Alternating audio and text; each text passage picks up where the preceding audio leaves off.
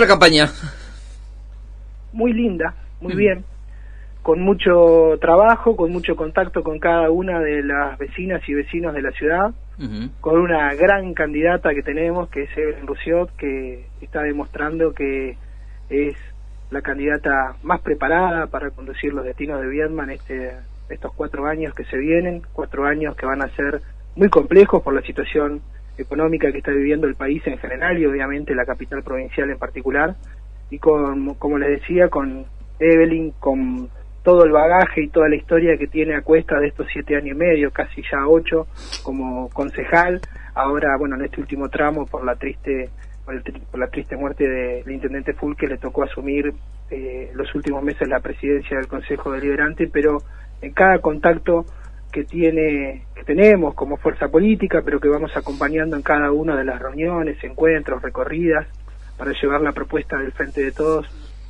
con Evelyn. Eh, vemos la, relación y el vínculo que ha construido con las vecinas y vecinos de la ciudad y el amplio conocimiento que tiene ante cada problemática que plantean, ella tiene un conocimiento y un recorrido en los temas que ha venido planteando a lo largo de estos años desde el Consejo Deliberante, así que estamos muy orgullosos de haber encarado esta campaña con una lista que es de lujo. Eh, a mí me toca circunstancialmente encabezar la lista del Consejo Deliberante, pero si ustedes la ven, la lista azul hermosa del frente de todos, verán que todas las letras están iguales porque eh, decidimos que tranquilamente si la dábamos vuelta y la última suplente encabezaba la lista era exactamente igual, los nombres que nos acompañan eh, acompañan un proyecto político que es el proyecto del Frente de Todos y a una eh, gran candidata a intendente. Eh, en esa recorrida, ¿cuál es la principal preocupación que se recoge de, los vecinos? El trabajo hoy, Adrián. Mm. La falta de trabajo. sí, es tremendo la falta de trabajo que hay y que impacta fundamentalmente en los jóvenes, en las mujeres.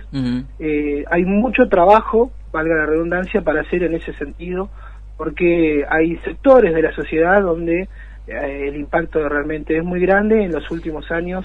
la gente nos cuenta, incluso nos cuenta aquel que tiene todavía el trabajo, cómo ha cambiado eh, su vida, digamos, eh, alguna persona que tenía un familiar desempleado, este, lo ayudaba o, o, que trabajaba por su cuenta o que trabajaba haciendo changas, este, lo ayudaba a comprar algún artefacto del hogar, lo ayudaba a comprar una madre o un abuelo, ayudaba a una joven pareja a eh, mejorar su vivienda, hoy los tiene que ayudar a pagar la boleta de la luz y el gas este, o a comprar directamente alimentos porque esas familias no pueden llegar a fin de mes. Ahora, eh, en, una, en una campaña así, ¿qué se dice cuando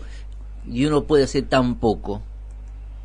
¿Por qué decir que se puede hacer tan poco? No, está bien, desde, desde el municipio, ¿qué, ¿qué, se puede plantear? Bueno, desde, desde el municipio lo que ha planteado Evelyn desde una instancia es un shock de trabajo a través de pequeña obra pública a escala, mientras obviamente se gestionan obras de envergadura que tengan real impacto eh, en la ciudad, que se van a tener que gestionar obviamente con el gobierno nacional, porque por lo menos lo que ha quedado demostrado en los últimos años es que el gobierno provincial tiene poca incidencia, por lo menos en lo que se refiere a obra pública aquí en la capital provincial. Si repasamos en los últimos siete, ocho años, eh, la cantidad de viviendas financiadas por eh, la provincia prácticamente es inexistente. Los últimos planes de vivienda que se han entregado son todos con financiamiento nacional. Eh, incluso en el Plan Castelo le ha tocado una magra obra que es un edificio muy anhelado por todos los vecinos de Vierna, que es el edificio de Lipros, pero cada semana, cada 15 días, los funcionarios provinciales van a visitar y van viendo cómo suben cuatro filas de ladrillos porque no tienen otra obra para mostrar.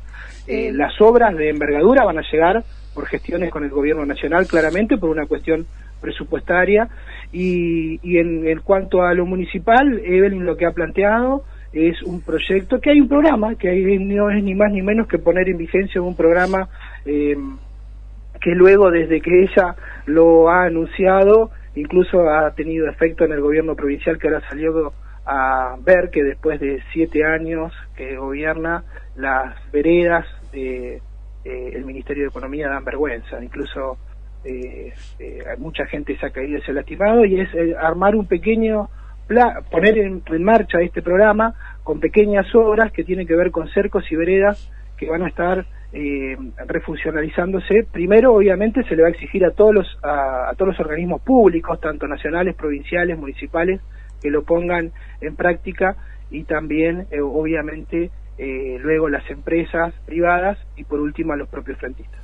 Eh, Luciano, eh, una pregunta que por ahí no le he hecho al resto de candidatos, se me ha pasado, pero eh, ¿no dan esperanza en la gente?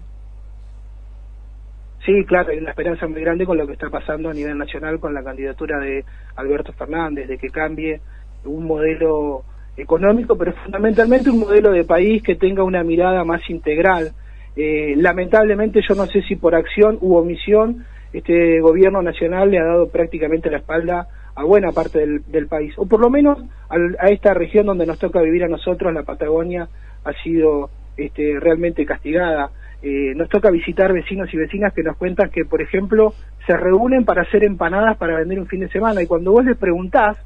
por qué lo hacen, vos decís, no deben tener trabajo, incluso teniendo trabajo, te cuentan que le llegan boletas de gas de, de, gas de 3 mil pesos y no la pueden pagar. Entonces me parece que allí es donde está la esperanza, que me parece que eso debe cambiar, creo que ha sido eh, muy malo, por lo menos, insisto, para el país en general, pero fundamentalmente para Viedma. Hemos visto, y nosotros desde el programa, digamos, que, que, ustedes hacen ahora, eh, mes a mes, cómo ha aumentado la canasta básica, cómo ha aumentado los índices eh, que manda el INDEC de desempleo aquí en la comarca de Viedma y Patagones, la pobreza y la indigencia. El Consejo Liberante, que último va a ser el lugar donde eh, va, va a, plantear todas estas inquietudes, eh, ¿con qué propósito llega? ¿Cuál es la idea? Los, los ejes, las prioridades que se pueden plantear. La prioridad, obviamente, primordial es acompañar a Evelyn en, en la gestión municipal desde el Consejo con las ordenanzas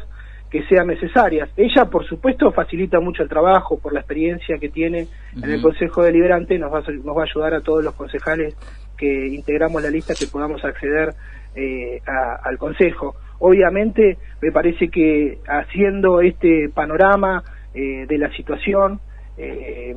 una de las cosas que vamos a, encarar desde el primer momento es escuchar a los distintos sectores de la sociedad para legislar, para hacer ordenanzas estén de acuerdo al contexto actual que estamos viviendo. Por ejemplo, eh, hay que tierra, vivienda es una prioridad, es una prioridad a nivel nacional. Evelyn cuando estuvo reunida con Alberto Fernández en Buenos Aires, él le contó que iba a ser un ministerio de eh, hábitat y vivienda porque es una prioridad. Obviamente eso se tiene que trasladar en el orden local para no repetir experiencias anteriores donde las viviendas se gestionaban por ahí en ámbitos u oficinas que no eran las que correspondían eh, el municipio tiene que trabajar con la nación, tiene que trabajar con la provincia, con los desde los organismos eh, adecuados y en ese sentido también, por ejemplo, en Vierma, por ejemplo, en Vierma está vigente una ordenanza que para hacer un loteo social hay que contar con los cinco servicios. Me parece que en esta situación actual eso hay que revisarlo, hay que hablarlo con todos los actores intervinientes, sean los propietarios de la tierra, sean aquellos que median, que pueden ser quizás los que especulan con esto y con los propios vecinos porque hoy no pueden acceder. Hay mucha tierra en Viedma, hay mucha tierra ociosa, hay mucha tierra que debe eh, pasar a engrosar un banco de tierra, eh, pero obviamente con un trabajo entre todos los espacios y entre todos los sectores involucrados. Eh, repasabas un poco la situación nacional, uno podría decir, que aquí en Viedma, tanto como representación nacional como representación del municipio, el candidato es Mario de Reyes. Pero también está la referencia provincial, eh, Pedro Pesati conjunto. ¿Cuál es el candidato a vencer? ¿Cómo? ¿Cuál es el candidato a vencer? ¿Cuál es el nosotros respetamos a todos los candidatos, hay que vencer a todos, hay seis listas, eh, hay obviamente de Reyes eh, es, eh, representante del gobierno municipal y Pesati es el representante del gobierno provincial barra nacional también, ¿no? Me parece que hubo un alineamiento en los últimos tiempos de Juntos Somos Río Negro con eh, el macrismo, con la relación del senador Pichetto, que es candidato a vicepresidente de Macri, su espacio aquí en Viedma está comulgando con Pesati. Obviamente luego de la elección del 11 de agosto hubo como eh, a su estilo, empezó a recalcular esta relación y Pesati obviamente ha decidido este, mantenerse en silencio, pero los, las relaciones y los vínculos son claros y concretos. Lo visualizan los vecinos, nos lo cuentan los vecinos esto, digamos, en la relación, lo cual no está ni bien ni mal, son distintas alineaciones que se dan en los distintos órdenes y,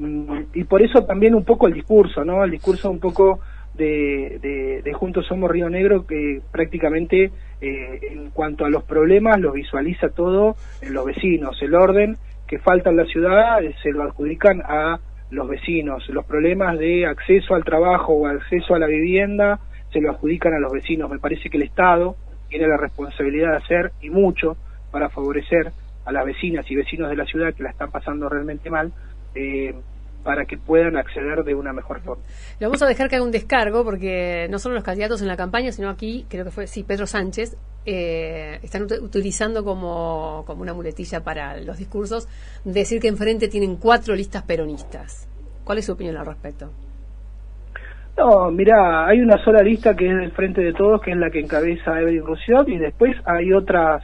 eh, espacios que han decidido tomar caminos alternativos con listas vecinalistas o provincialistas. En el caso, eh, como te decía, del oficialismo provincial, nosotros lo vemos más cercano hoy al macrismo que, que al frente de todos. Eso es evidente. Incluso lo se vislumbra en la conformación de la lista.